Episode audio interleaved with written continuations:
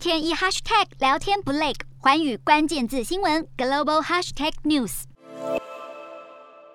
北韩朝鲜人民军元帅玄哲海日前以八十七岁的高龄病逝，北韩领导人金正恩亲自抬棺送恩师最后一程。